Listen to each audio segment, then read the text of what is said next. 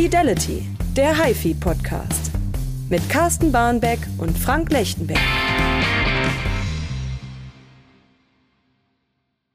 Fidelity, der HiFi Podcast, Folge 3. Ich bin Frank Lechtenberg und an meiner Seite digital äh, ein paar Kilometer entfernt äh, mein äh, geschätzter Chefredakteur Carsten Barmbek. Hallo Carsten. Hallo auch von mir. paar Kilometer, ja. Ja, ein so paar Kilometer sind, glaube ich, zwischen uns. Aber digital ist das heute alles machbar. Und für unsere Zuhörerinnen und Zuhörer, glaube ich, äh, wirkt das wie aus einem Raum. Und wir sehen uns Absolut. ja auch, äh, also wir haben Kameras an so ist das, äh, so ist Kommunikation im Jahr 2022. Wunder der Aber, Technik. Äh, was wir, was wir natürlich nicht machen können, wir können zum Beispiel keine gemeinsamen Hörsitzungen hier machen über nee. online. Das wird ein bisschen schwierig. Äh, deswegen haben wir uns die Geräte immer nach Hause geholt und wir hatten, glaube ich, dieses Mal äh, einen ziemlichen Schwerpunkt an Gerätekategorie.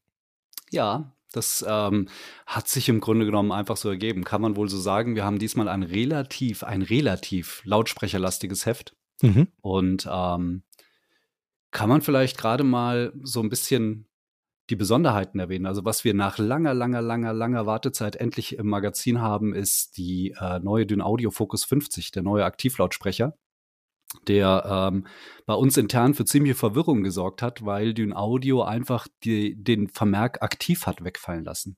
Früher war das, okay. wer das, wer das kennt, ja. auch bei den Dyn Audios ja immer so, dass irgendwie eine 50 aktiv wäre das gewesen. Ähm, dann eine Xeo oder eine Focus 50A oder irgend sowas. Und jetzt ist das A einfach weggefallen, weil es gibt die Dinger schlichtweg nur noch inaktiv.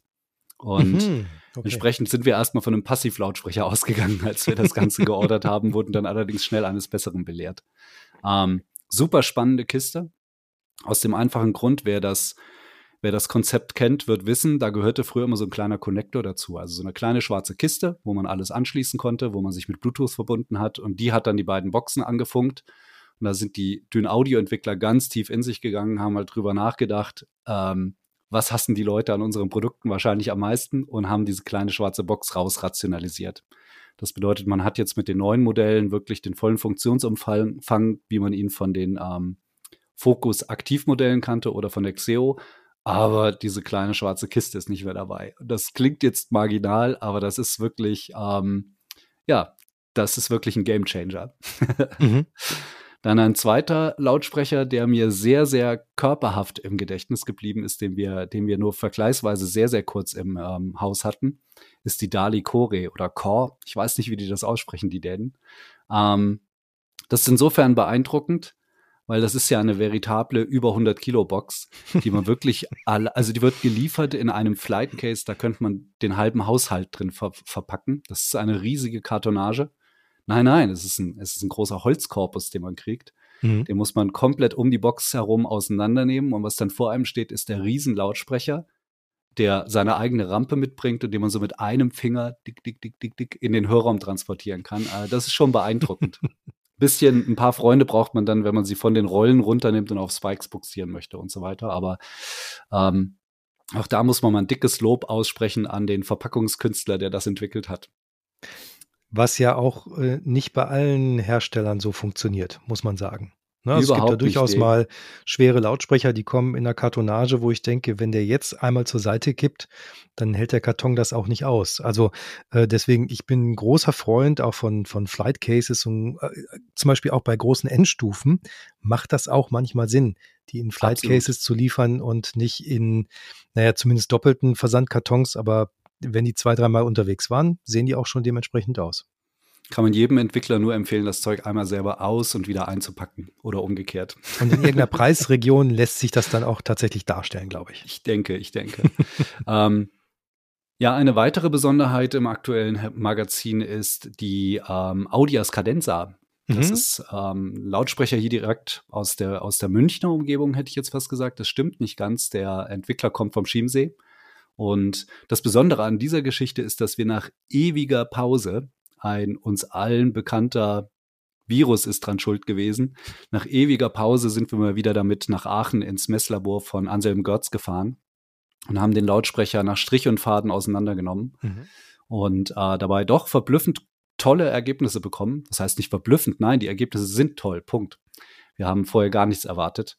Und ähm, der Herr Götz war so freundlich, die Geschichte mal so ein bisschen als Know-how-Artikel aufzubauen. Das bedeutet, es geht jetzt nicht nur um die Kadenza, sondern bei jedem einzelnen Messschrieb, den er erläutert, erklärt er, was hat es mit den Messdaten auf sich, welche Relevanz haben die im Hörraum, ähm, wie wirkt sich das Ganze in der Lautsprecherkonstruktion aus. Das ist ein in unserem Absolute Fidelity hinten ein epischer Aufsatz geworden, aber ich glaube, das lohnt sich wirklich mal genauer zu studieren, weil wenn man den Artikel durchstudiert hat, das, ähm, ich glaube, dann ist man selbst halb Messtechniker. ich habe mich zumindest für eine Viertelstunde so gefühlt, als ich damit fertig war. Und, und klingen muss er, ich meine, ne, abgesehen davon, klingen muss er natürlich. Ähm, ähm, das, ja, das ne, ist. Das, das kommt dann im Hörraum natürlich durch. Hast du ihn selber gehört oder wer hat's, wer Ich habe den, ja, wir haben tatsächlich hatten wir diesen Lautsprecher lange Zeit als ähm, Dauerreferenz, kann man sagen, hatten wir die im Hörraum, konnten die wirklich für zwei, drei Monate benutzen und haben ihn, haben ihn unheimlich gern für alles eingesetzt, weil es ist ein klassischer High-End-Lautsprecher, der unglaubliche Transparenz besitzt und wirklich jedes Detail rausarbeitet.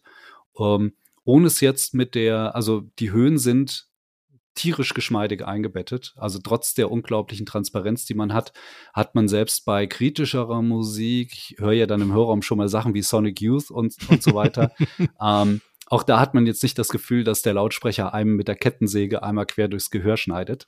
Mhm. Aber ist sehr, sehr angenehm abgestimmt. Und ähm, das wird man dann sehen. Der Artikel ist auch kredenzt mit einem Gruß aus dem Hörraum.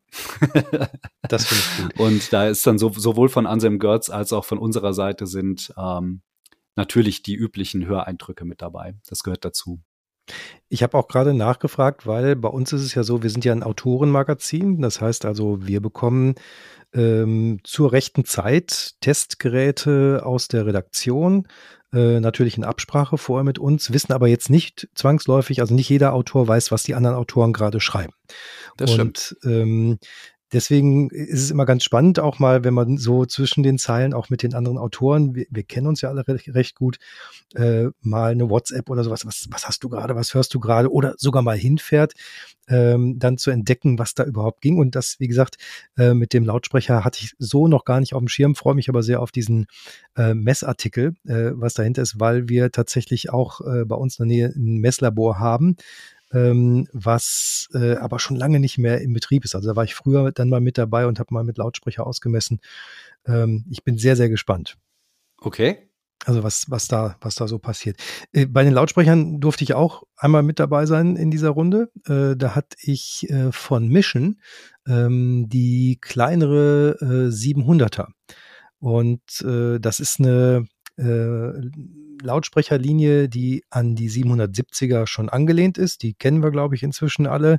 Die, das äh, eins der meist fotografierten Muster der, der Hi-Hat dieses Jahr. Ich glaube, ich, glaub, ich habe keinen anderen Lautsprecher so oft gesehen nach der Messe wie die 770. Ja, und, und ich glaube, was, was auch äh, Eindruck äh, geschunden hat damals war, dass die eben made in UK war oder UK ist. Ja, ja. Ähm, das gilt für die 700er nicht. Der, die kommt aus der ähm, International Audio Group Fertigung äh, in Shenzhen und die sind aber von der Fertigungstiefe so extrem. Das heißt, die bauen wirklich alles von, ne, vom kleinsten Detail bis zum Gehäuse hin. Und entwickelt wird natürlich von Peter Como. Ähm, ja.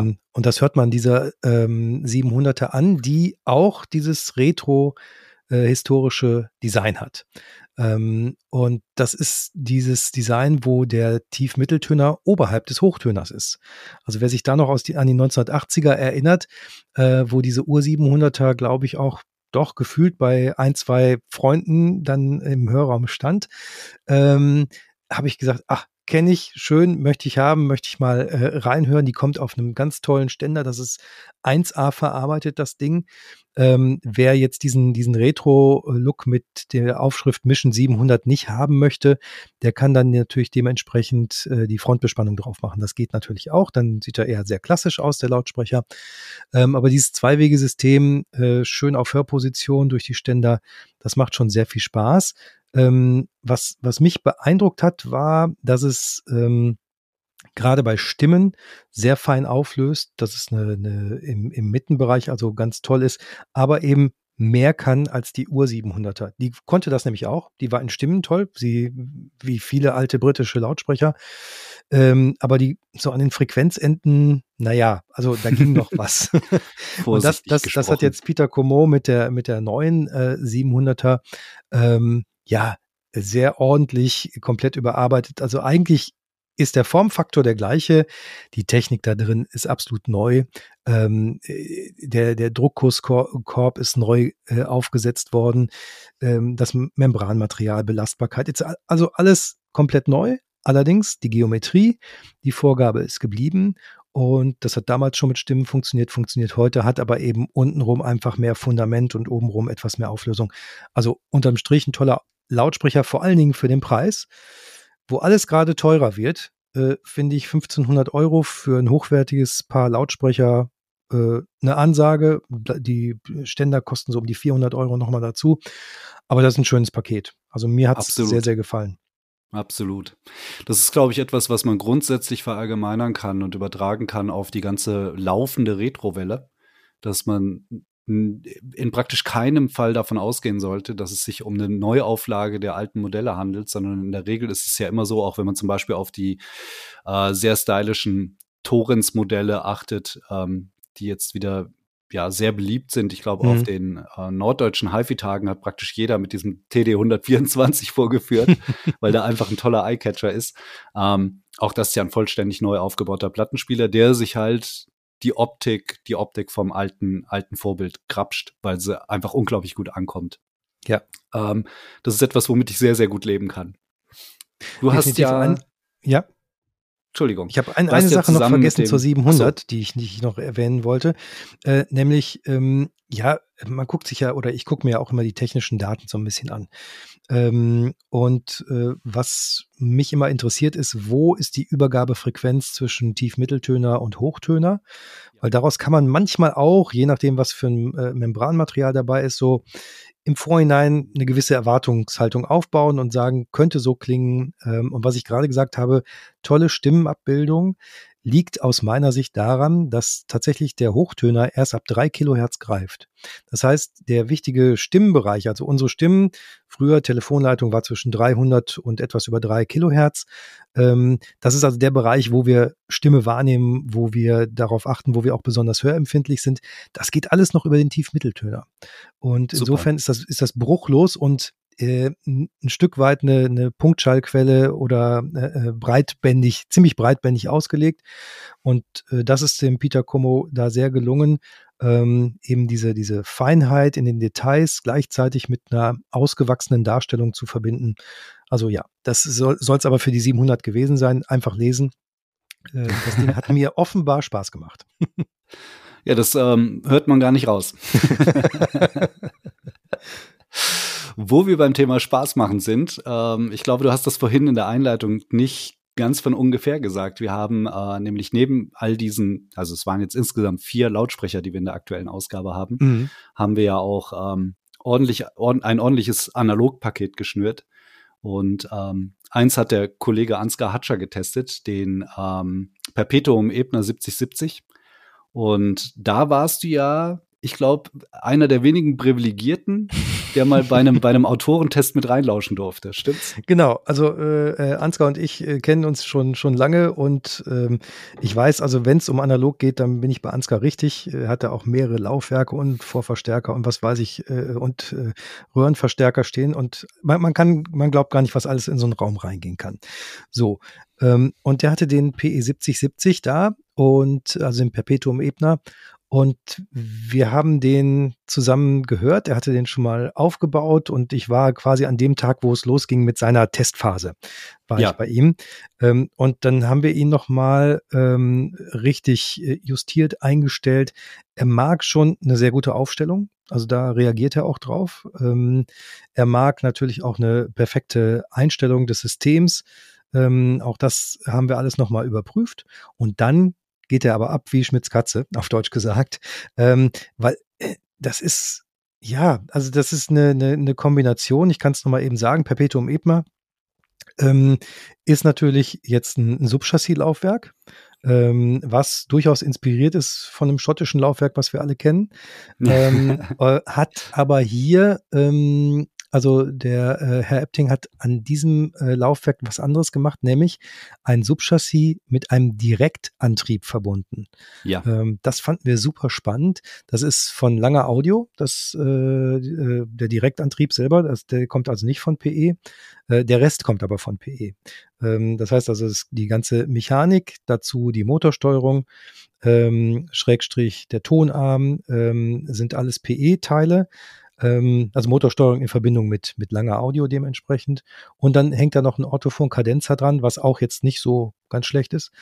Ähm, und das haben wir dann mal äh, laufen lassen und das hat eine, auf der einen Seite eine Präzision, was, was toll ist, was mich eher so an teils japanische Laufwerke Richtung Luxmann oder sowas erinnert.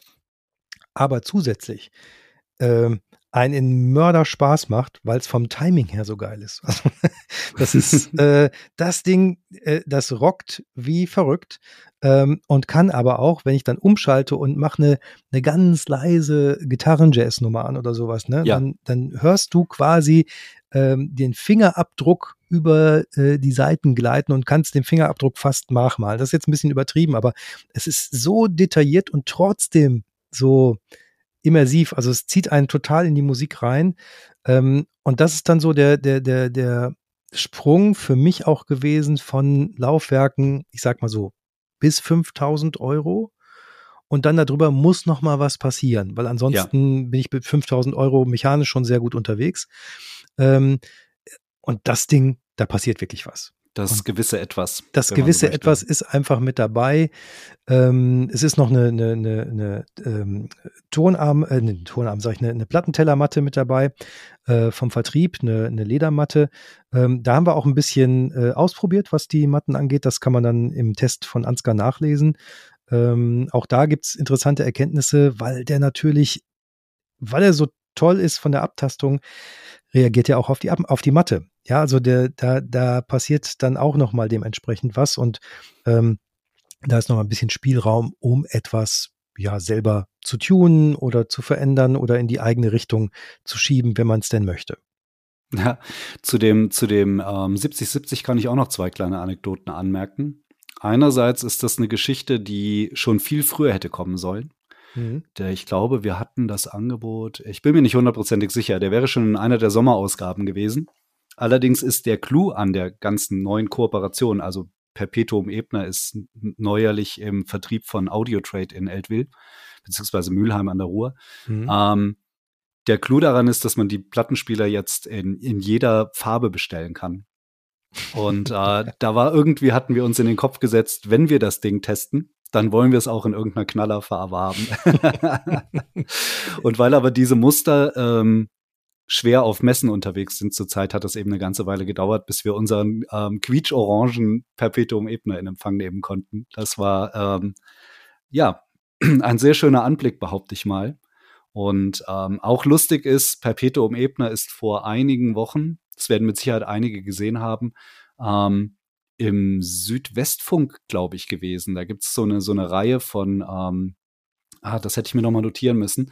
Da gibt es so eine Reihe von Handwerksdokumentationen, wo es um Betriebe im Südwesten der Republik geht, die ähm, Handarbeit praktizieren. Mhm. Und da ist Perpetuum Ebner mal unter die Lupe genommen worden, so mit der ganzen Dualvorgeschichte und allem drum und dran. Ganz tolle Doku, sehr sehenswert, unbedingt mal reinschauen. Und da geht es nämlich darum, dass die nachmittags aus dem Museum, da ist ja ein Dualmuseum in der Stadt, rübergehen zurück in die Werkstatt und da werden die ersten zwölf Gehäuse vom 7070, wie der jetzt in der neuen Form gebaut wird, angeliefert. Und die haben Fehlbohrungen. Ah. Weil die Firma, die das baut, davon ausgegangen ist, dass noch die alte Motorsteuerung eben noch nicht der heutige Direktantrieb rein muss. Mhm. Und da sieht man Epting für eine, für eine kurze Sekunde in einer, in einer Krise, weil er überlegt, was er mit diesen falsch gebohrten Gehäusen machen soll. Und wir haben den Teller bei unserem Muster abgenommen und dreimal darfst du raten, was wir da gefunden haben.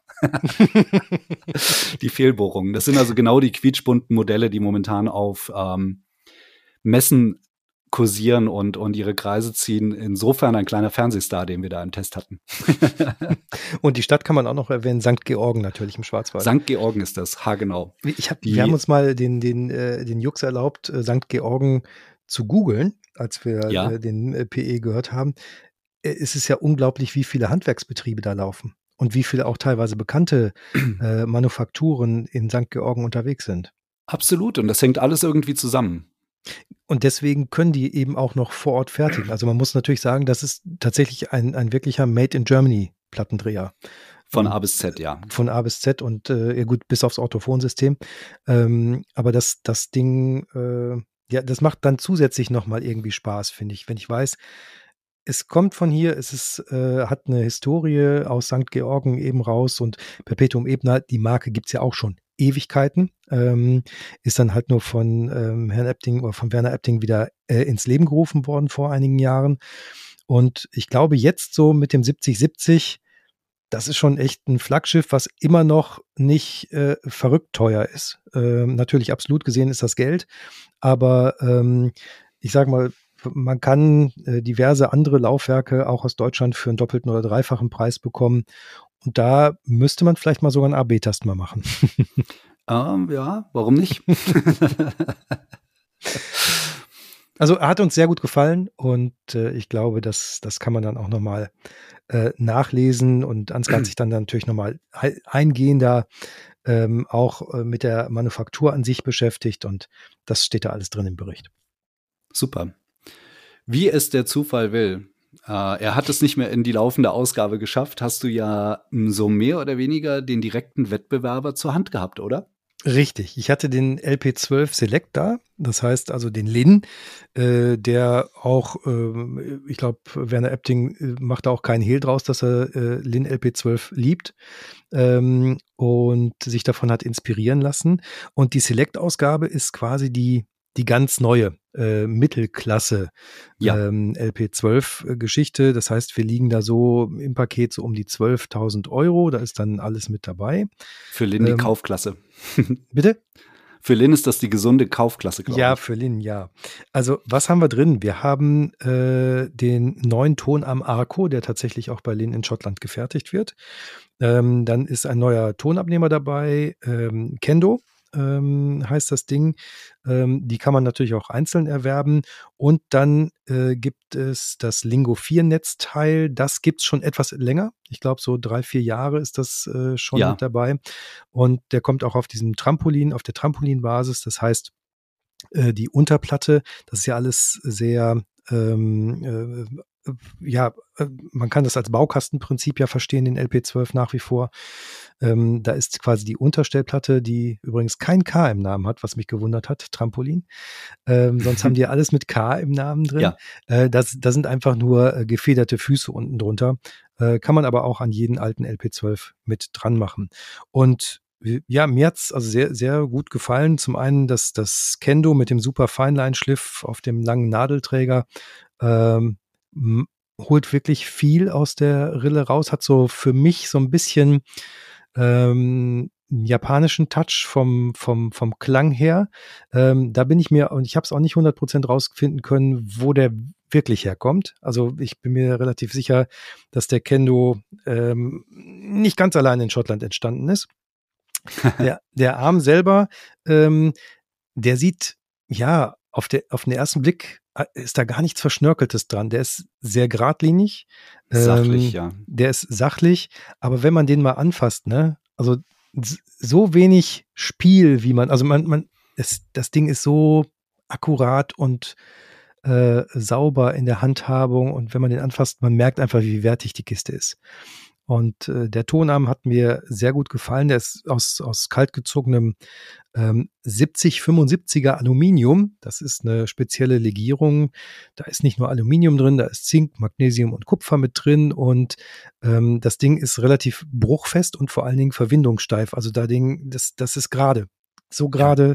anders. Es muss auch so sein, weil Linja diese Dreipunkt-Befestigung der Tonabnehmer hat. Das heißt, du hast das Ding ja fest justiert im, äh, in der Headshell drin. Äh, und wenn da äh, sich irgendwas verwinden würde, das wäre suboptimal. Und ich kann dir versprechen, also es hat funktioniert an der Stelle. Vielleicht sprechen wir in der nächsten Ausgabe nochmal drüber, wenn es dann auch äh, im, im Print ist. Ähm, aber es hat auch sehr viel Spaß gemacht und ich fand klanglich gibt es sehr große Parallelen tatsächlich zum PE 7070. Also da ist das Subchassis in der Liga, die preislich tun sie sich ja auch nicht allzu viel. Ähm, doch ein Konzept, was zwar alt ist, aber was ich jetzt gerade für mich persönlich positiv wiederentdeckt habe. Super. Sollen wir ein bisschen über das Reisen reden? Sehr gerne. da bist du ja, aber jetzt an der Reihe. Da bin ich jetzt an der Reihe. Ja, tatsächlich ist es so, dass, ähm, wie soll ich es sagen, die letzten vier, fünf, sechs Wochen habe ich im Grunde genommen nur aus dem, aus dem Koffer und aus der Reisetasche gelebt, weil äh, jetzt in der zweiten Jahreshälfte sehr, sehr merklich alle Events, Termine, Messen, Shows und sonstigen Gegebenheiten nachgeholt werden, die in den letzten zwei Jahren zwangsläufig ausfallen mussten. Ich will ja auch nicht zu nahe treten, um, ähm. aber es ist, glaube ich, ganz gut, dass wir kein Videopodcast sind heute. du siehst, du ja, siehst ein wenig mitgenommen aus. Es ist tatsächlich, besteht mein, mein Leben hier zu Hause nur aus ähm, schnell eine Kleinigkeit essen und Wäsche waschen, damit die, damit die morgen trocken wieder im, äh, im Koffer verstaut ist. Weil tatsächlich jetzt äh, morgen früh um 6 Uhr geht der nächste Flug äh, Richtung, Richtung Vereinigte Staaten. Ja, das ja. ist aber dann, das ist ein Thema für die nächste, für die nächste Ausgabe. Mhm. Ähm, Diesmal hat uns beschäftigt, einerseits war ich ähm, zwei Tage in Fulda, habe mir die Eröffnung von Raum und Ton angesehen. Mhm. Ähm, da muss ich wirklich sagen, das ist also das ist einer der tollsten Läden, die ich je gesehen habe. Das ist wirklich State of the Art. Der ähm, Thorsten Fennel, der Inhaber, hatte da irgendwie, der macht nebenher, neben seinem Geschäft, ähm, ist er tatsächlich Vertrieb und Importeur von Albedo, mhm, äh, italienischen Nobel-Lautsprecherhersteller. Und äh, sein Gedanke war schon vor Jahren, ich mache mal einen Showroom, der alle Lautsprecher jederzeit vorführbereit hat. Und das in einem Ambiente, das, ähm, das auch wirklich zur Klasse und zum, zum Klang der Lautsprecher passt. Und das, ich muss zugeben, wenn mir sowas ein Händler erzählt, dann fährt man da erstmal hin und denkt, no, ich bin ja mal gespannt, wie die das umgesetzt haben. Aber da musste ich wirklich, als ich reinkam, einmal nach Luft schlappen, weil das war, das war so ein Zimmer, wo ich am liebsten, also die Hörräume, es ist plural, mhm. es sind vier Stück an der Zahl, hätte ich am liebsten gesagt, können Sie mir die bitte einpacken? die nehme ich mit nach Hause. Wirklich von, von vorn bis hinten durchdacht. Ganz tolle Detaillösungen wie riesige Glasstelen, die in den Hörräumen als, ähm, Diffusoren fungieren, die man mhm. je nach Lautsprechermodell, das da steht, äh, um, umrichten kann und so weiter. Ganz, ganz tolle Detaillösungen, wie gesagt. Unbedingt mal einen Blick in die Geschichte werfen. Ähm, so müsste das eigentlich überall aussehen. Und, dann ein und die Albedo-Lautsprecher sind ja auch äh, an sich schon äh, designträchtig. Also das, äh, die, also das die, die machen schon optisch was her. Das ist genau der Punkt. Und so einen Lautsprecher eben im entsprechenden, also das ist gewissermaßen Serviervorschlag, würde man das jetzt auf mhm. der Verpackung von irgendeiner Maggi, äh, Maggi-Tütensuppe nennen oder so. Ähm, also es geht darum, einfach mal einen Eindruck zu liefern, in welchem Ambiente diese Lautsprecher den bestmöglichen Eindruck machen. Jetzt habe ich schon wieder Eindruck gesagt. Und ähm, das gelingt da voll und ganz. Und die Lautsprecher konnten man natürlich auch hören. Ähm, das bläst einen schon weg. Also ich wusste, ich habe Albedo schon einige Male gehört, aber dass man so einen Lautsprecher wirklich mal als körperlich, körperliche ähm, Erfahrung präsentieren kann, das war mir, also als derart körperliche Erfahrung, das war mhm. mir neu. Weil das ist schon, wenn die Impulse rausbläst, die ganz große Albedo mit ihren Stahlplatten an der Seite äh, zur Gehäuseverzurrung, dann ähm, ja, das fährt einem durch Mark und Bein. Also das macht gute Laune, kann ich nur sagen. Ein eine zweite Reise, die mich nach, ja, die mich nachhaltig beeindruckt hat, so, so beeindruckt, dass ich sogar, sogar im Impressum darüber spreche, Verzeihung, natürlich im Editorial. ähm, die, wie, wie, du schon gesagt hast, die am wenigsten gelesene Seite des Magazins. So ist es, ja. Kann ich mich da immer austoben. ähm, wir waren nach zwei Jahren, ja, nach zwei Jahren Pause waren wir auf der Videoshow, Audio-Video-Show in Warschau die, äh, die ich nach wie vor für eine der spannendsten Messen überhaupt halte. Mhm. Also jeder, der mal irgendwie eine geile Audioshow erleben will, im Sprich, äh, also im wahrsten Sinne des Wortes, der sollte da unbedingt mal irgendwie nach Warschau fahren, Ende Oktober, Anfang November, je nachdem, wann die ist. Mhm. Ähm, weil das ist allein so das Ambiente durch die drei unterschiedlichen Veranstaltungsorte. Man hat ja die große Show im ähm, Sombietski Hotel, Ähm, das sind an die 100 Räume, genauso wie auf hiesigen Hotelmessen. Alles schön wuselig und relativ, ja, man hat kurze Laufwege. Mhm. Ähm, dann ist schräg gegenüber, also man muss sich vorstellen, direkt vor dem Sombietzky ist eine riesige Kreuzung, gegenüber liegt ein weiteres Hotel, das Golden Tulip. Da gibt es sieben oder acht, ich bin mir jetzt nicht ganz sicher, sieben oder acht große Luxus-Showrooms, wo riesige Anlagen spielen in, in Räumen, die teilweise weit über 100 Quadratmeter groß sind. Ähm, okay. Ebenfalls, sagen wir mal vorsichtig, ein Erlebnis. Und was ich persönlich immer am meisten feiere, ist das Stadion. Es gibt das große Nationalstadion Warschau. Mhm. Ähm, das hat zwei umlaufende Galerien mit Räumen, wo man Vorführungen hat. Da kommt man rein und fällt jedes Mal rückwärts zur Tür wieder raus, weil dieser Anblick in das Stadion hinein wirklich erhaben ist. Also da kann man sich kaum dran satt sehen. Wir haben eins, zwei Aussteller, traurig erzählt, sie hatten eigentlich Transparente mitgebracht, die sie hinter die Anlage stellen wollten, so mit ein bisschen mhm. Werbung.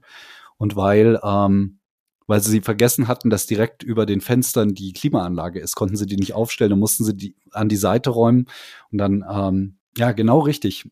Auf keinen Fall diese Aussicht versperren. Ja. Und das Besondere an der Warschauer Show ist die Besucherschar. Also erstens, das fühlt sich eher an wie auf einer IFA. Mhm. Die Messe ist rappelvoll. Und ähm, ich würde mal sagen, der Altersdurchschnitt der Besucher liegt so bei, da sagen wir mal vorsichtig, 35 bis 45 Jahren. Okay. Also schon ein bisschen anders als bei uns. Und das Besondere daran ist, es sind ganze Familien oder Pärchen, wo man nie das Gefühl hat, ähm, der Haifi-Fanate Fati hat den Rest der Familie jetzt mitgeschleift, weil es danach noch ein kleines Shopping-Erlebnis oder, oder ein Kaffee und Kuchen gibt. Ähm, sondern da ist irgendwie, das ist ein Event, man geht dahin, guckt sich das an, lässt sich von Heimkinoanlagen und von Stereosystemen verwöhnen und ähm, ist da mit der ganzen Familie begeistert unterwegs. Ähm, die dritte Reise, von der ich berichten kann, ist eigentlich die aufregendste gewesen. Und zwar war ich mit dem Kollegen Schmenner, dem Roland mhm. Schmenner, vor drei Wochen, glaube ich, in Dänemark. Zuerst in Hamburg und später in Dänemark. Wir haben Steinway und Lüngdorf besucht. Die beiden kooperieren ja seit einiger Zeit, seit, mhm. oh, verblüffend, ich glaube, seit acht, neun Jahren geht das schon, dass ähm, Steinway und Lüngdorf aus einer Art einer Art Wette heraus ähm, eine Kooperation begonnen haben, weil der Peter Lüngdorf, kennt man ja schon von den Taktverstärkern, der jetzt äh, seit 2006 seine eigene Lüngdorf-Verstärkerlinie baut, der kennt, der kennt einen der Steinway-Inhaber, hat sich mit dem getroffen und hat ihm im Grunde genommen im Rahmen einer Quasi-Wette versprochen, er konstruiert ein Lautsprechersystem, das ein äh, Steinway-Flügel lebensnah wiedergeben kann. wurde dann herzlich drüber gelacht, dann ist er nach Hause geflogen, hat angeblich schon im Flugzeug angefangen, erste Skizzen für einen Lautsprecher namens Modell D aufzubauen. Mhm. Und äh, hat den dann wirklich nach einiger Experimentierarbeit in die Realität umgesetzt. Und das Ganze ist ganz, ganz liebevoll realisiert worden, weil die Rückwand von dem Lautsprecher, also die Rückseite ist offen, hat an jeder Ecke ähm, Anleihen von den großen Konzertflügeln mit so kleinen roten ähm, Filzdämpfern, die eingebaut sind. Ein großer Alum, ich glaube, bei dem Lautsprecher ist es ein Aluminium und kein Stahlrahmen, der zum, zum Verzurren der Chassis genutzt wird. Mhm. Das Ganze ist ein offenes Konzept und geht so weit, dass keine Frequenzweiche drin ist. Ähm, es ist wirklich nur ein Träger für, für Treiber, die alle über einen Lyngdorf-Verstärker, der dahinter auf einem eigenen Sockel steht, ähm, entzerrt, an den Raum angepasst und äh, natürlich im Frequenzgang auseinandergefrickelt werden, so dass mhm. das Ganze nachher ein, ich muss schon sagen, ein ziemlich beeindruckendes Spektakel ergibt. Bei der Gelegenheit hatten wir auch ähm, die Chance, mal in die Steinway-Produktion reinzuschauen, wie ich mir habe erklären lassen, ein ganz großes Privileg, mal durch die heiligen Hallen wandeln zu dürfen, wo die Flügel mhm. gebaut werden. Weil das ist für die, da das ein Luxushersteller ist, zeigt man natürlich nicht gerne die Sägespäne, die in der Ecke liegen, aber das ist bei der Produktion, Herrgott, wo gehobelt wird, gell? So ist es. Und ja. ähm, dann waren wir noch eingeladen zu Lüngdorf selbst in Dänemark, wo wir uns sehr, sehr intensiv mit dem Konzept der Verstärker auseinandersetzen konnten. Und da muss ich schon mhm. sagen, habe ich, äh, obwohl ich das Konzept schon kannte, erneut meinen Hut gezogen, wie ausgeklügelt und durchdacht diese Digitalverstärkungstechnologie ist. Nur um da ganz kurz abzugrenzen. Ich weiß, da gibt es immer wieder Missverständnisse zwischen Digitalverstärkern und Class D-Technologie. Also richtig ist beides. Beides sind Verstärker mit Schaltnetzteilen. Ähm, aber was dahinter kommt, unterscheidet sich grundlegend. Und zwar ist ein Class D-Verstärker, naja, brauchen wir jetzt gar nicht auszuführen. Die Lüngendorf Digitalverstärker funktionieren so. Wir haben im Grunde genommen ähm, den digitalen Signalstrang, der komplett durch das Gerät erhalten bleibt. Also die gesamte Raumkorrektur, die da drin ist, andere DSP-Berechnungen, wie zum Beispiel ähm, die Frequenzweichenauftrennung für die, für die Steinway-Lüngdorf-Lautsprecher, mhm. die passiert im DSP. Das, digital, das Signal bleibt unverändert digital und erst im Ausgang des Verstärkers durchläuft es ein ähm, DA-Wandler, ich wollte jetzt gerade AD-Wandler sagen, also digital ja. zu Analog-Wandler. Ja. Und ganz im Ausgang ist die Verstärkerstufe, die ähm, deren Verstärkungspegel geregelt wird. Also mhm. es ist im Grunde genommen überhaupt keine Vorstufe vorhanden, sondern das Signal wird direkt auf eine Endstufe gelegt. So könnte man das, glaube ich, am, am besten darstellen. Und die Spannung, die der Endstufe zur Verfügung steht, wird ähm, so geregelt, dass man die gewünschte Laut Lautstärke mhm. an den Lautsprecherausgängen erhält. Mhm. Das ist im Grunde genommen, kann man einen Verstärker kaum effizienter aufbauen, ähm, wenn es darum geht, verlustfrei zu bleiben und verzerrungsarm, weil diese Amps bestehen im Grunde genommen nur aus einem ganz, ganz, ganz, ganz winzigen Teil, genau da, wo die Leistung entsteht, ähm, analoger Schalttechnik. Und das hört man wirklich. Also die Dinger klingen unglaublich aufgeräumt. Der Bass spielt, ähm, wie man immer so schön sagt, vor einem rabenschwarzen Hintergrund. Und da kommt eben noch dazu, dass diese Raumkorrektur, die Lüngdorf entwickelt hat, ähm, ja, sehr spannend ist. ist natürlich mit den eigenen Lautsprechern ist das vorabgestimmt. Also wenn ich mhm. da dieses Modell A oder das große, das ganz große Modell D von Steinway anschließe oder auch einen von den Lüngdorf-Lautsprechern, dann sind natürlich Kurven vorgegeben. Ähm, der Verstärker weiß dann, um welchen Lautsprecher es sich handelt und passt den so an den Raum an, dass alles stimmt. Aber auch wenn ich einen x-beliebigen Lautsprecher anschließe, ist diese Raumkorrektur so ausgelegt, dass durch äh, eine Abfolge von Signaltönen nicht nur der Raum eingemessen wird, sondern der Verstärker erfährt auch den Charakter des Lautsprechers. Das bedeutet, die Raumkorrektur nähert sich nicht einer Ideallinie an. Es gibt ja da immer irgendwie so eine Ideallinie und durch Gegenkurven versucht ein Equalizer der Raumkorrektur den Lautsprecher zu linearisieren, bis der Arzt mhm. kommt. Und das passiert da eben nicht, sondern der Charakter eines Lautsprechers bleibt erhalten, obwohl der Raum jetzt rein korrigiert ist. Mhm. Wenn ich eine B&W betreibe, klingt die immer noch wie eine B&W. Wenn ich eine DALI betreibe, klingt die immer noch wie eine DALI. Und das, da muss man schon sagen, ist wirklich genial. Mhm. Ähm, das bekommt man sonst nur mit sehr, sehr, sehr, sehr, sehr, sehr viel Aufwand und einem Raumakustik-Profi, der sich auskennt. und ähm, eine Sache, die, die mir da auch ziemlich viel Kopfschmerzen bereitet hat, beziehungsweise die mich ins Grübeln gebracht hat bei, der Star bei dem Steinway-Besuch, ist etwas, das wir, dass wir mit den Kollegen in letzter Zeit häufiger diskutieren, nämlich so Ausstattungsfragen. Weil wenn man sich so einen Steinway-Verstärker an, ansieht, ähm, die haben unheimlich viele Anschlussmöglichkeiten, DDA-Wandler etc. pp. Ganz viele tolle Ausstattungsmerkmale bis hin zu Klangregelungen, die man ganz toll benutzen kann. Ähm, wir sind auf das Thema gekommen, weil wir im Rahmen eines anderen Tests vor kurzer Zeit nochmal die CL1000 von Luxman im Haus hatten. Mhm. Du erinnerst dich sehr gut, denke ich ja. mal. Mhm. und das ist nämlich wirklich eine Vorstufe, die ähm, Pre-Outs hat, etc. pp. Da ist alles drum und dran, was man sich wünschen kann. Die hat vor allem Klangregelwerke. Also da sind Equalizer dran für Bässe, Höhen. Die kann man, ich glaube, Abstimmungspunkte gibt es da so vorwählbar. Das ist genau, das sind Schalter gewesen, klack, klack, klack, dreistufig mhm. kann man da entscheiden, wo der Bassregler regeln soll. Und ähm, diese Equalizer, die sind dermaßen gut, die kann man mit, mit super gutem Gewissen einsetzen, weil wir hatten einen Fall, dass wir einen Lautsprecher angeschlossen haben, der in unserem Hörraum in, in Ismaning etwas zu dünn klang. Und dann haben wir einfach den Bass auf plus 6 Dezibel gestellt, mhm. bisschen mit dem Abstimmungsregler gespielt, bis es gepasst hat. Das klang umwerfend. Und da hatten wir tatsächlich so ein bisschen die Frage im Hinterkopf, warum ist die Ausstattung eigentlich verschwunden? Weil das ist uns da mal aufgefallen, äh, man reflektiert sowas ja gar nicht. Man gewöhnt sich da über die Jahre dran, dass man sagt, Bauteile im Signalweg sind nicht gut, die sind nicht toll für den Klang, macht sie raus, dann ist alles besser. Und ähm, ist aber nicht wirklich so. Also ich glaube gerade, wer Echoface kennt und diese neuen Luxman-Maschinen, der weiß, dass ein Equalizer verdammt gut sein kann. Oder ich habe das auch schon erfahren bei Tests von Backes Müller Lautsprechern, die hinten ja auch ja. eine Basshöhentrimmung mhm. haben, die dermaßen gut ist, dass es richtig gute Laune macht, die einzusetzen. Ähm, und dann gibt's ja auch so Aspekte wie, eine Aufnahmeschleife, also einfach Record Out und äh, Pre-Outs an Vollverstärkern findet man halt heute unheimlich selten. Und das ähm, klingt jetzt wahrscheinlich ein bisschen albern oder ich würde da am liebsten einen Aufruf rausjagen, wieder mehr Ausstattung in die Geräte zu bringen, wenn sie denn klanglich sinnvoll, sinnvoll integriert ist. Wie siehst du das?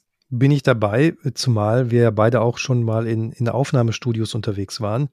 Ähm, und da geht's ja genau um das Entgegengesetzte. Also da werden horrende Summen für einkanalige passive Equalizer ausgegeben, ähm, die dann noch das letzte bisschen äh, Strahlkraft aus der Stimmaufnahme oder sowas rausholen sollen. Ähm, die klingen auch gigantisch gut. Also das ist so. Das heißt also, diese ähm, ähm, Regelnetzwerke oder Entzerrer, äh, die in den Tonstudios eingesetzt werden, also das Know-how ist da und dieses Know-how wissen natürlich oder haben natürlich auch die Entwickler der äh, Verstärkerhersteller. Ähm, nur, ja, es nutzen halt leider nicht so viele, obwohl man damit eine Menge machen kann. Und wenn man mal im Studio, wie gesagt, an so einem parametrischen Equalizer gesessen hat, ähm, oder ein Röhren-EQ von, von Manley oder sowas, dann merkt man erstmal, was da geht. Man muss das Ding ja auch nicht überreißen. Also ähm, das heißt, ich nein, muss ja nicht nein. irgendwas voll, voll aufdrehen, sondern ich kann mal subtil hier und da und ich höre aber diesen kleinen Unterschied.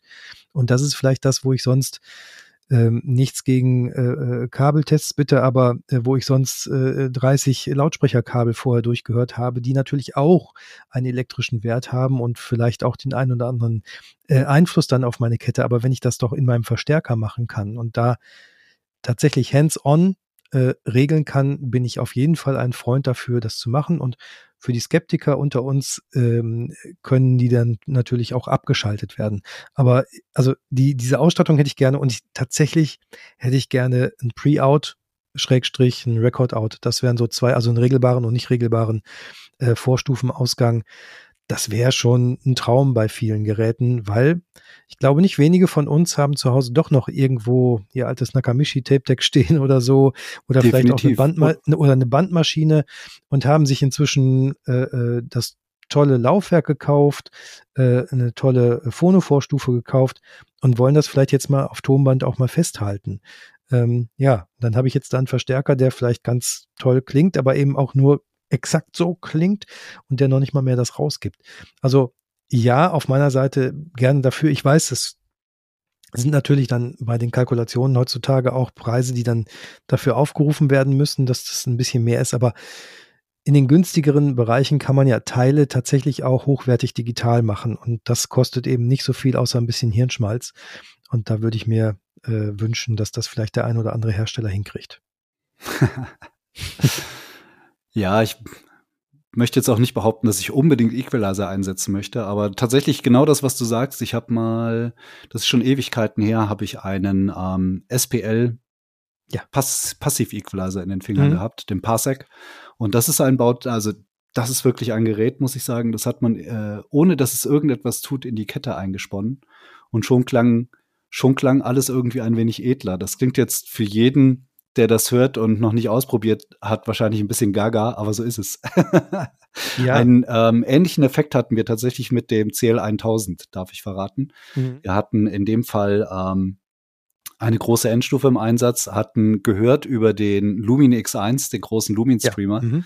der selbst seinen Ausgang steuern kann. Und ich habe den Lumin-Streamer dann instinktiv direkt an die Endstufe angeschlossen, mhm. habe über das ähm, Pegelnetzwerk des Lumins gesteuert.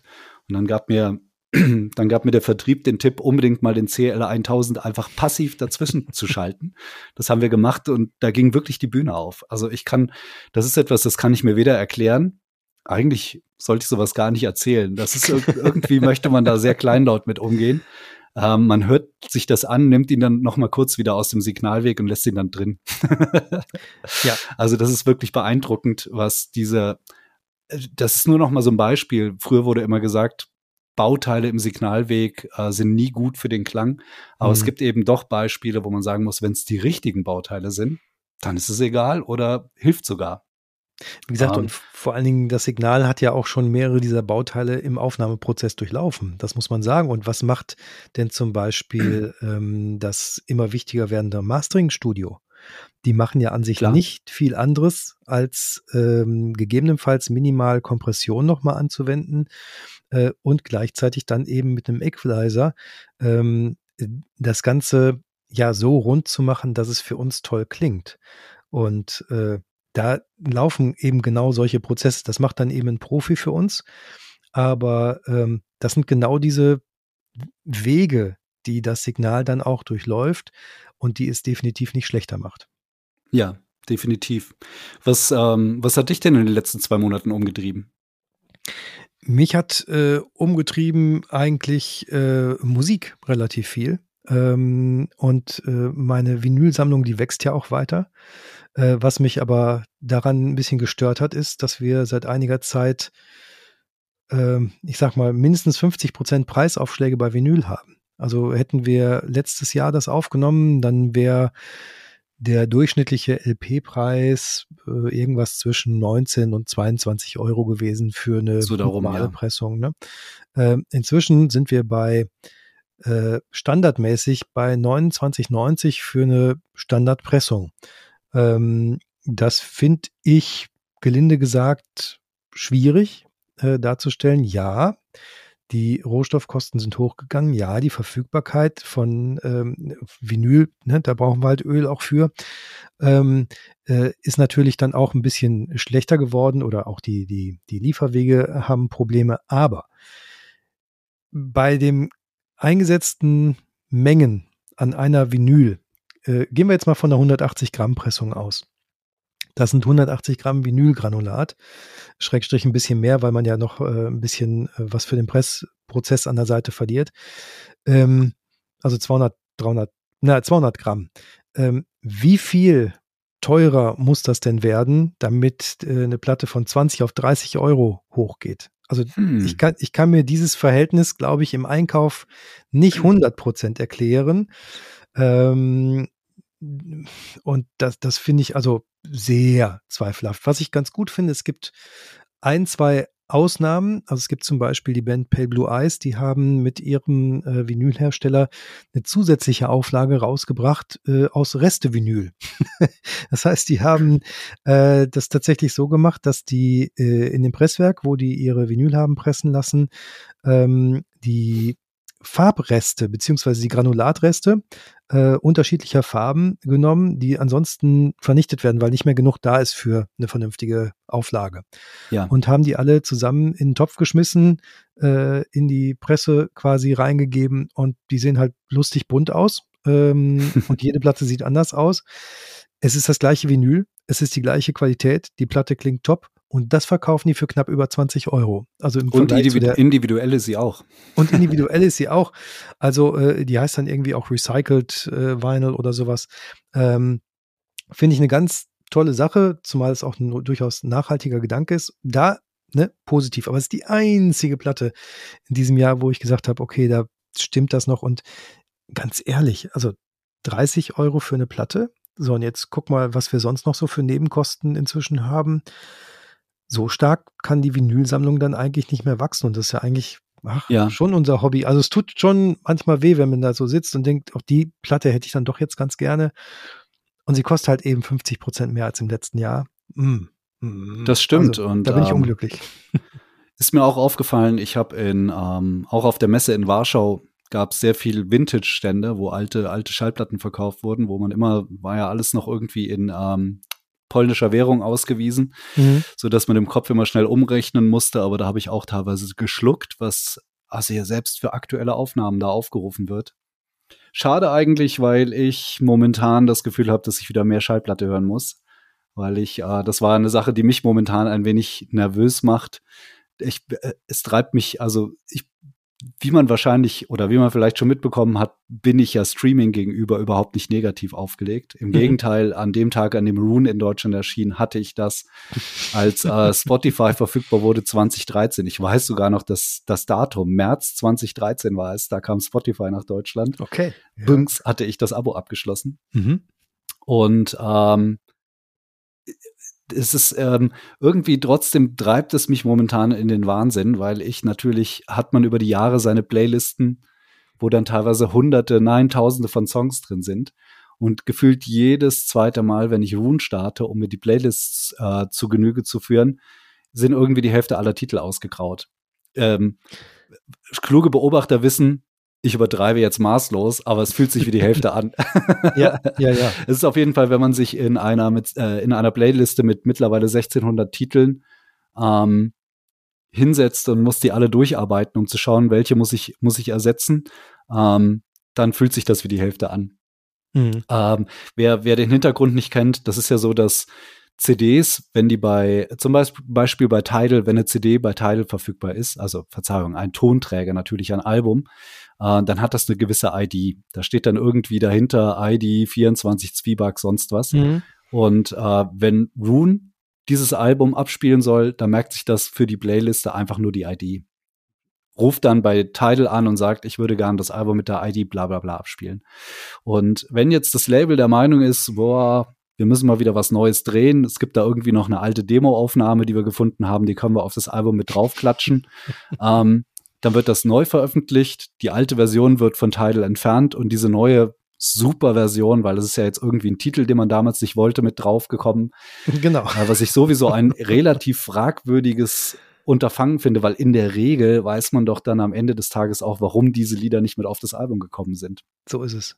Ähm, und die ID wechselt sich weil es ein neues Album ist. Und deshalb kann Ruhn dieses Album nicht wiederfinden. Und da würde ich, das ist dann, da sind wir dann beim zweiten Aufruf, da würde ich mir doch gerne mal was, also da würde ich mir wünschen, dass die Herrschaften sich was einfallen lassen, dass, ähm, dass da eine gewisse Fluktuation drin ist, ist ja völlig in Ordnung. Aber äh, in dem Maß wie gerade im Moment, jetzt ist natürlich kurz vor Weihnachten, werden zig Millionen ja, Alben neu aufgelegt. Raus, genau. genau die super ja. Weihnachtsreleases nochmal schnell ja. für die Holidays. Ähm, in der Deluxe Edition das, mit diesen ganzen Demo-Versionen drauf. Ja, das, äh, ja, ja das genau, hat schon wirklich eine brutale Mehrung aktuell. deshalb, ja, deshalb würde ich gerne mehr Platte hören. also selbst da gibt es ja dann auch irgendwelche Boxsets oder sowas, wo du dann auch das nochmal bekommen kannst, wenn du denn möchtest. Ähm, also diese ja. ganzen zusätzlichen Tracks. Ähm, tatsächlich muss ich zugeben, ist, ich habe noch nie eine Platte äh, bekommen, wo dann wirklich ein Stück drin war, wo ich gesagt habe, boah, toll. Ähm, das hat mir jetzt weitergeholfen, beziehungsweise das hat mich auch das Stück besser verstehen lassen. Ich denke da immer an die Deluxe-Versionen von, von irgendwelchen älteren äh, Cure-Alben. Ja, äh, diese Digital, dann, Digital Remaster oder wie sie Genau, wo, wo dann ja. eben auch die, die Demos drauf sind und wo man dann mhm. tatsächlich denkt, okay, war der Produzent aber ziemlich gut. Also, äh, weil die, die tatsächlich, also da, da hätte ich also schon Bauchschmerzen als Band, wenn ich dann sowas doch nochmal in die Öffentlichkeit bringe. Äh, natürlich ist es nochmal ein bisschen glatt gebügelt und, und, und äh, überarbeitet, aber das ist nicht ausgearbeitet, das sind Skizzen, ja. die auch ganz normal so im Songprozess entstehen. Natürlich, muss auch so sein, aber ich glaube nicht, dass ich das brauche, zumal ich ja jetzt über, wenn jetzt so ein Album nach 30 Jahren, jetzt kommt die Wish von Cure gerade wieder raus. Ja. Äh, wenn ich das Ding jetzt 30 Jahre gehört habe und auch in der Abmischung gehört habe, äh, dann ist das der Song, mit dem ich connecte. Und dann will ich nicht nochmal eine verkürzte oder verlängerte Demo, äh, wo der Sänger gerade nicht so gut drauf war an dem Tag, äh, hören. Also, nee. Da, da bin ich auch kein Freund von. Halte ich auch teilweise für ein bisschen ähm, Geldmacherei natürlich vergriffene Alben, die nach vielen Jahren wieder aufgelegt werden, da freue ich mich. Ganz äh, anderes bin, Thema, da, ja. Ne, da bin ich auch dabei und dann bin ich auch äh, bereit und in der Lage, mir dann auch eine schöne neue Vinyl davon zu gönnen. Aber äh, solche Dinger, die also quasi nichts anders haben als diese zusätzlichen Tracks und vielleicht einen hochwertigeren Pappschuber, Freunde, nee. also ja, vielleicht bin ich da ein bisschen zu rigoros, aber äh, meins, meins ist es nicht. Äh, und dann äh, manchmal, wenn ich da, sehe, das ist jetzt als Release rausgekommen, dann hole ich mir, weil ich das Album vielleicht auch schon länger habe, nochmal die Vinyl-Originalpressung oder die alte CD nochmal raus und leg die auf und freue mich trotzdem. Also ähm, ja, aber es gibt Leute, die es kaufen es gibt Klar. offenbar einen Markt, insofern, ja, wo es einen Markt gibt. Ne? Also natürlich gibt es auch Leute, die sich über äh, Dinge äh, aufregen, die wir hier so besprechen oder denen, die sagen, das ist das überhaupt nicht wert. Doch, mir ist es das wert und wenn ich es mir leisten kann, dann ist es, glaube ich, das Richtige für mich. Und ja, da so, bin ich auch. So habe ich, so, so hab ich HiFi immer schon gesehen. Also so habe ich Musik auch Absolut. immer schon gesehen. Ähm, also ich kann das, ich kann das bestens nachvollziehen, wenn man ja. sich sowas kauft, denn äh, ich habe das jahrelang selber gemacht, habe mir diese Deluxe-Editionen gekauft. Äh, zum einen natürlich jetzt heute im Streaming-Zeitalter, um die Künstler auch zu unterstützen. Mhm. Und dann muss man auch ganz einfach sagen, die Psychologie der Konzerne funktioniert da. Wir sind, äh, der Mensch ist ein Jäger und ein Sammler und ähm, ich weiß ganz genau, ich könnte an diesem The Cure-Album vorbeigehen und könnte auch ohne weiterleben, aber es würde sich nicht vollständig anfühlen.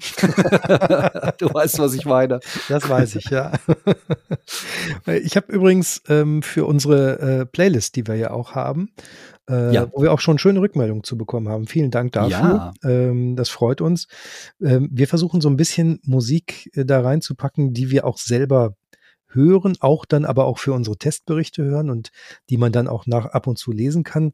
Da sind natürlich immer Stücke drin, die fast jeder von uns kennt, äh, damit wir auch einen Vergleich anbieten können. Aber es gibt auch mal so ein, zwei Stücke, die sind vielleicht nicht ganz so bekannt, aber trotzdem hörenswert. Und ich habe mir jetzt wieder einen rausgesucht und zwar äh, von einem Künstler, hm, den ich auch äh, schon mal das Glück hatte, äh, persönlich zu treffen und zu interviewen für, ähm, äh, für einen Hörfunk mal. Und äh, das geht um Lloyd Cole. Äh, einige kennen den noch, wenn wir auch von alten Alben sprechen, Lloyd Cole and the Commotions in den 80ern. Das war äh, durchaus äh, eine kurze, erfolgreiche kommerzielle Ära. Und dann ist Lloyd Cole nach Amerika gegangen, wollte da richtig als Popstar durchstarten und das ging relativ nach hinten los. Ähm, ein Album aus dieser Phase ist das zweite Soloalbum in Amerika, das nennt sich Don't Get Weird on Me Babe. Ähm, und das ist ein zweiteiliges Album. Ich habe auf der einen Gitarrenseite habe ich so einen klassischen Gitarren-Pop-Rock mit auch wirklich schönen eingängigen Songs. Und auf der anderen Seite habe ich ein komplettes Orchester mit dabei. Also äh, richtig fett äh, produziertes Orchester, ähm, aufwendig arrangiert, klanglich total gut aufgenommen, geschrieben, ähm, dann eben von Lloyd Cole und teilweise auch Blair Cohn, das war auch schon sein Gitarrist bei den Rattlesnakes, äh, beziehungsweise bei den, bei den Commotions, ähm, mit dem er inzwischen auch wieder auf Tour ist übrigens. Also die beiden sind lange äh, verbandelt. Und ich habe den Track Half of Everything, so heißt er, das ist so ein ich weiß nicht, sechs, sieben Minuten Track, ähm, der ganz unterschiedliche Parts hat ähm, und sich über die Zeit entwickelt. Da sind teilweise so leicht angefangte Sequenzen drin, dann ist es sehr episch, so wie ähm, ähm, Music oder sowas äh, von Miles. Das wäre das wäre jetzt so ein, so, ein, so ein Vergleich an der Stelle. Aber immer interessant. Und äh, Paul Buckmaster hat das Ganze äh, streichermäßig arrangiert. Das Album ist ähm, Anfang der 90er rausgekommen, zeitgleich mit Nirvanas Nevermind und ist dagegen total abgesackt.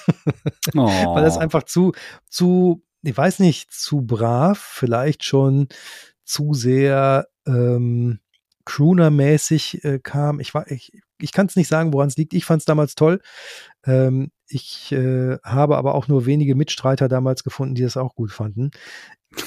Im, im, im Rückblick tolles Album. Es klingt auch vor allen Dingen gut. Also es ist wirklich äh, von, von Lloyd Cole, Fred Maher und Paul Hardiman produziert und die drei haben das richtig auf den Punkt gebracht.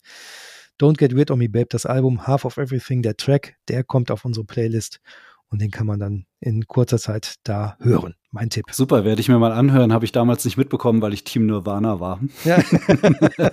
ich hatte es fast gedacht. Ja, ich bin, äh, habe ich irgendwas zur Musik zu sagen? Hätte, hätte schon die eine oder andere Kleinigkeit. Ich muss zu meiner Schande gestehen, dadurch, dass ich momentan so viel auf Reisen bin, höre ich tatsächlich Räusper, jetzt haben wir wieder das Thema, nur so im Auto oder im Flieger meine Spotify-Playlisten, Entschuldigung, mhm. Tidal-Playlisten. Und ähm, wo ich aber dran hängen geblieben bin, ähm, der Kollege Schal, Hans-Jürgen Schal, macht für uns ja immer wundervolle ähm, Sidekicks nenne ich das mal im Musikteil mit dem Longtrack oder den heimlichen Meisterwerken des Jazz oder dem 50 Jahre Album. Mhm. Und diese Ausgabe haben wir von Aphrodite's Child, die 666, das berühmte knallrote Album drin, ja. als Long Longtrack ist es in dem Fall, weil das sozusagen ein Doppeljubiläum hat. Ein positives, weil das Album wird dieses Jahr auch 50 Mhm. Und ein eher negatives, weil das, das war mir völlig neu. Das ist vollkommen an mir vorübergegangen, dass der Herr an den, an den Tasten auf dem Album ähm, Vangelis war. mhm. seiner Zeit. Und dass es ähm, eine griechische Band ist, um ehrlich zu sein, ist für mich auch neu gewesen. und ähm, ich habe das habe das den Kollegen schon mal erzählt, mit dem Album verbindet mich eine, eine sehr angenehme Überraschung, äh, ähm, ähm, ähm, Erinnerung, nicht Überraschung. Das war im Grunde genommen, die Four Horses war immer so ein Rauswerfer in meiner alten Stammdiskothek. Ah, Wusste okay. man, wenn, wenn Musik in dieser Richtung aufgelegt wird, dann ist jetzt Zeit mal äh, ein letztes, eine letzte Cola oder ein Bier oder sonst was an der Theke zu holen. Und langsam aber sicher ähm, der Wahrheit ins Auge zu blicken, dass, dass man gleich wieder feststellen wird, dass mittlerweile Tag ist. und äh, habe das deshalb die letzten, die letzten Wochen habe ich mir das noch zwei, dreimal angehört und war wieder ähm, sehr positiv überrascht, wie zeitlos die Musik aus der Zeit doch klingt. Also ist teilweise bin ich erstaunt, ähm, wenn ich mir aktuelle Pop-Produktionen vor allem anhöre. Mhm. Bin ich mal gespannt, was man da so in 30, 40, 50 Jahren drüber sagen wird und wie zeitlos oder, oder immer noch aktuell Musik aus dieser, aus dieser Epoche klingt, wenn ich da so, ich werde ja nicht müde zu betonen, dass ich äh, die alten Black Sabbath Sachen unheimlich gerne mag und Kraftwerk und eben solche, solche Brockrock-Aufnahmen gefallen mir auch. Ähm, erstaunlich, ganz toll klasse komponiert. mehr, muss ich an, also mehr muss ich an dieser Stelle nicht sagen. Also ich hätte auch was, wo wir gerade bei Procock sind. Äh, ich habe jetzt in diesem Herbst äh, Porcupine Tree äh, live gesehen in Oberhausen. Ja. Ähm, das war auch wieder phänomenal, großartige Show. Steven Wilson wieder sehr auf den Punkt. Äh, für eine große Halle auch ein ordentlicher Sound. Ähm, die haben auch ein äh, neues Album hier rausgebracht gehabt, aber das finde ich jetzt einmal für eine Playlist doch so ähm, anspruchsvoll. Schon wieder Zugrock-Rock oder was? Genau, das, das würde ich jetzt, also das, das braucht auch das Album tatsächlich, um zu wirken. Also es gibt so ein paar Sachen, die kann man schön auskoppeln, so wie das, was ich gerade genannt habe, Half of Everything. Aber äh, aus dem aktuellen Porcupine Tree Album, da ist auch kein Track drauf, wo ich sagen will, der ist so outstanding oder so anders oder ähm, so zugänglich, dass er da irgendwie reinpasst. Trotzdem ist das Musik, die ich auch gerne höre. Ähm, ja. Und äh, die auch mal für einen Anlagentest ganz brauchbar ist, weil sie natürlich ultradynamisch ist, ähm, weil von äh, leise gezupften Akustikgitarren bis zum lautesten Metalbrett äh, Brett da alles drin ist auf einer Platte. Und ja, äh, kommt aber nicht auf unsere Playlist, also keine Angst. Äh, man äh, kann sie nach wie vor äh, pflegeleicht durchhören und vielleicht Aphrodite's Child immer an den Schluss setzen. ja, warum nicht? So als, Klar. als Rauswerfer, das können wir definitiv machen. Wir schauen mal, wie es passt.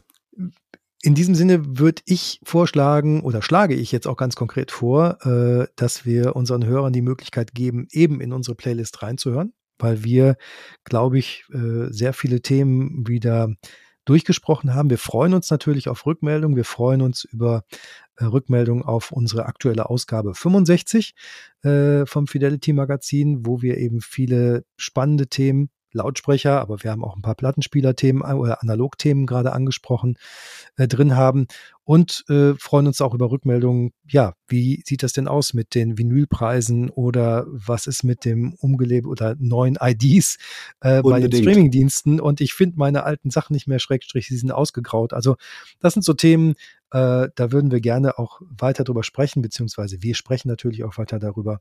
Und wenn das so ein bisschen Diskussionsstoff liefert, freuen wir uns umso mehr. Ähm, Total ich sage schon mal vielen Dank fürs Zuhören. Ähm, ich bin Frank Lechtenberg, Autor bei der Fidel Fidelity und mir gegenüber sitzt Carsten Bahnbeck. Ebenfalls von der Fidelity. Unser Chef, alles klar. Mach's gut, Carsten. Bis dann. Mach's gut, Frank.